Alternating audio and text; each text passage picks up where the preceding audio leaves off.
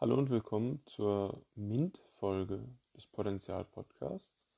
In dieser Folge möchte ich über die als MINT abgekürzten Wissenschaften sprechen, Mathematik, Informatik, Naturwissenschaften und Technik und die Bedeutung, die diese für unsere Gesellschaft haben und die einigen Menschen in unserer Gesellschaft nicht besonders wichtig ist, beziehungsweise auch nicht besonders bekannt ist.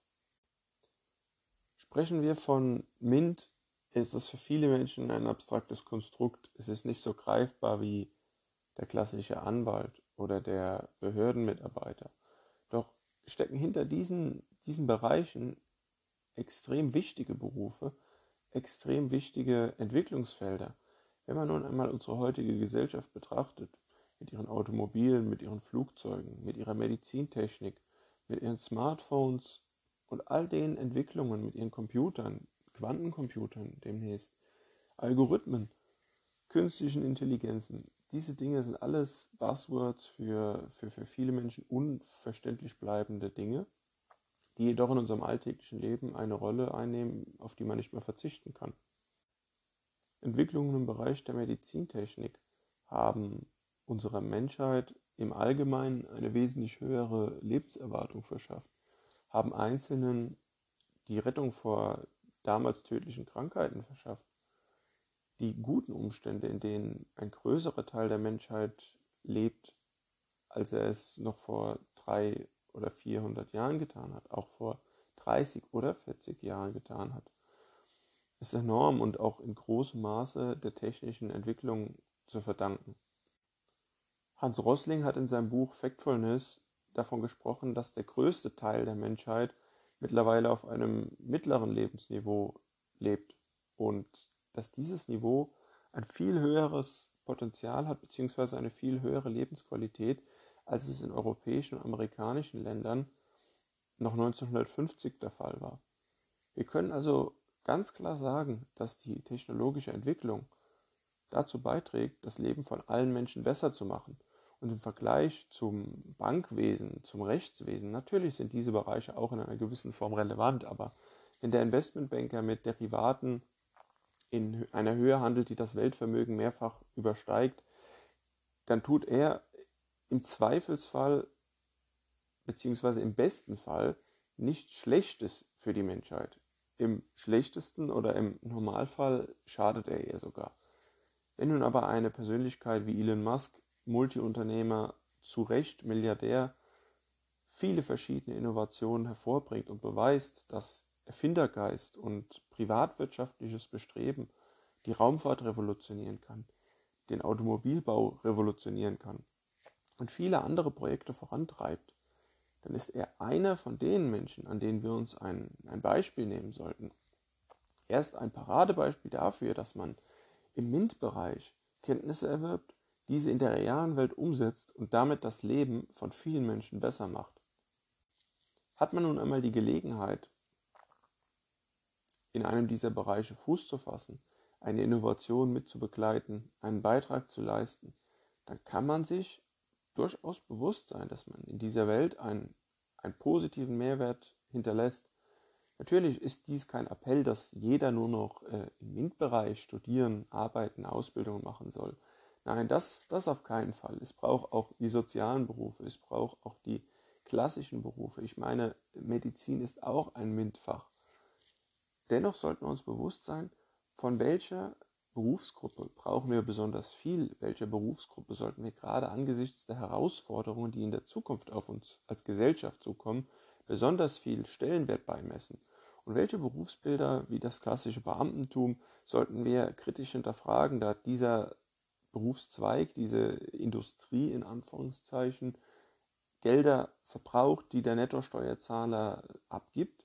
Nun, man kann jetzt sagen, dass das für die Infrastruktur notwendig ist, dass das für die Rahmenbedingungen des Staates innerer, äußerer Sicherheit, Rechtssicherheit notwendig ist. Da stimme ich auch zu. Dennoch sollten wir niemals vergessen, dass es die Nettosteuerzahler und die Innovatoren, die Unternehmer sind, die unser Land voranbringen, die den Wohlstand erwirtschaften, der anderswo versucht wird umverteilt zu werden. Diese Erkenntnis ist nicht unterzubewerten. Und wir sollten gesamtgesellschaftlich und auch gerade im, im schulischen, im akademischen Bereich daran äh, arbeiten, ein Interesse zu wecken bei, bei jungen Kindern, bei jungen Frauen, bei jungen Männern, ganz unabhängig vom Geschlecht, nun einmal die Möglichkeit zu schaffen, sich dafür zu begeistern und diese Profession, diese Interessensfelder zu betreten. Und das ganz unabhängig von einer Quote. Wenn nun eine, äh, ein junges Mädchen eben kein so gesteigertes Interesse daran hat, Elektroingenieurin zu werden, dann ist dies eben so. Man sollte ihr die Tür nicht zuhalten, doch wenn sie sie nicht selbst durchgeht, dann kann man sie dazu auch nicht zwingen. Genauso wenig wie man einen, einen Jungen dazu zwingen kann, in das Feld der Medizin einzutreten, was heute mehrheitlich von Studentinnen dominiert wird. Im Allgemeinen sind sehr viele äh, der Studienplätze, die meisten der Studienplätze, an Frauen vergeben. Wenn man es bei Jordan B. Peterson liest, sind 80 Prozent der Nicht-MINT-Studiengänge mittlerweile von, von Frauen be besucht, studiert. Ähm, nun, das sind die MINT-Fächer noch eine Ausnahme. Dennoch soll dies jetzt kein Appell sein, dass nur, nur männliche Studenten die MINT-Fächer meistern können. Das möchte ich jetzt hier nur klarstellen.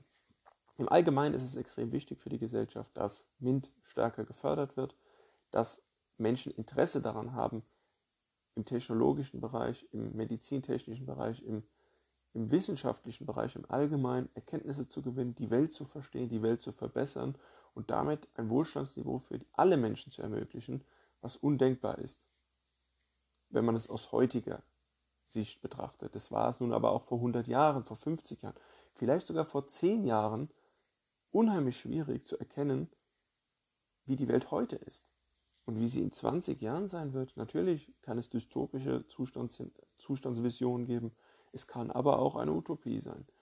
Es liegt eben an uns, an uns Menschen, was wir tun, wie wir unsere Lebenszeit zum Teil einsetzen, wie wir auch einen persönlichen Mehrwert für uns aus ernsthafter Leistung schöpfen können.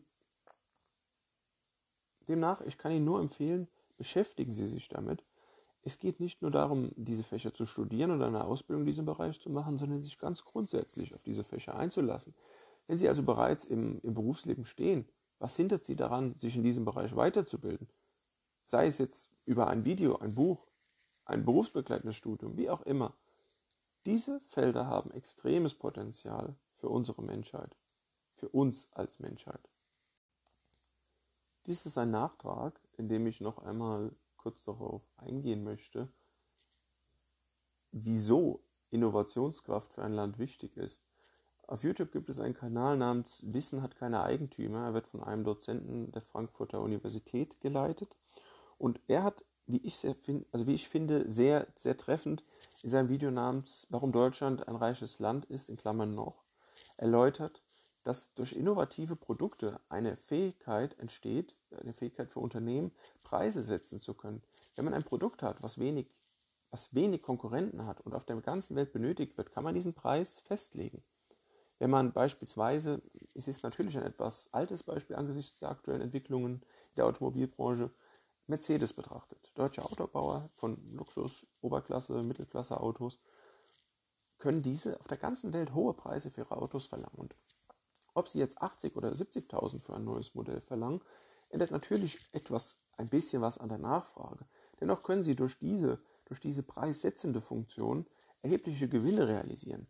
Mit diesen Gewinnen können sie ihre Belegschaft gut bezahlen, wenn die Gewerkschaften sich dafür einsetzen, sodass ein Bandarbeiter in Mercedes, bei Mercedes, um es nun bei dem Beispiel von, dem, von diesem Kanal zu halten, wesentlich mehr verdienen kann als beispielsweise ein Bankarbeiter, äh, Band, Bandarbeiter in Mexiko. Dieser äh, arbeitet nicht weniger hart, dieser arbeitet nicht weniger, nicht weniger äh, diszipliniert, vielleicht auch nicht weniger kenntnisreich. Doch die Funktion, den Preis setzen zu können, wird nun einmal in Deutschland realisiert. Im Fall Mercedes, es gibt natürlich auch andere Unternehmen in anderen Ländern. Nun, und wenn Mexiko weniger Innovationskraft hat, dann sind diese Länder Preisnehmerländer. Sie müssen sich zu den Preisen, die auf dem Arbeitsmarkt geboten werden, anbieten, zu diesen Preisen arbeiten. Und diese Preise sorgen dann im Endeffekt auch dafür, dass sie als Arbeitnehmer eben nicht den gleichen Lebensstandard haben, obwohl die Art der Tätigkeit identisch ist. Ein noch eindrücklicheres Beispiel ist der Berufszweig des Busfahrers, auch in diesem Video angesprochen, weil dieser Berufszweig eben nicht mehr mit dem ursprünglichen Unternehmen in Verbindung steht. In Deutschland kann ein Busfahrer noch zumindest so bezahlt werden, natürlich relativ gemessen, ist er jetzt nicht wohlhabend. Dennoch ist der absolute Wert seines Wohlstandes immens, wenn man es daran festmacht, ob er einmal im Jahr in Urlaub fahren kann, vielleicht zweimal im Jahr in Urlaub, dass er seiner Familie ein auskömmliches Dasein bieten kann im Vergleich zu dem Zustand eines Busfahrers in Indien. Dieser arbeitet vielleicht länger, hat ein höheres Risiko, der Verkehr ist gefährlicher, doch er verdient nur einen Bruchteil des absoluten monetären Entgelts im Vergleich zum deutschen Busfahrer. Das bedeutet, dass die Innovationskraft sich nicht nur auf die Branche beschränkt, beziehungsweise die Resultate aus der Innovationskraft sich nicht nur auf die Branche beschränkt, in der sie erwirtschaftet wird, sondern sich auf die gesamte Volkswirtschaft auswirkt. Es ist also von essentieller Bedeutung für den Lebensstandard einer Volkswirtschaft, einer Nation, dass sie auch zukünftig Innovation vorantreibt und im Idealfall in vielen Bereichen auf dem Weltmarkt zur Spitze gehört.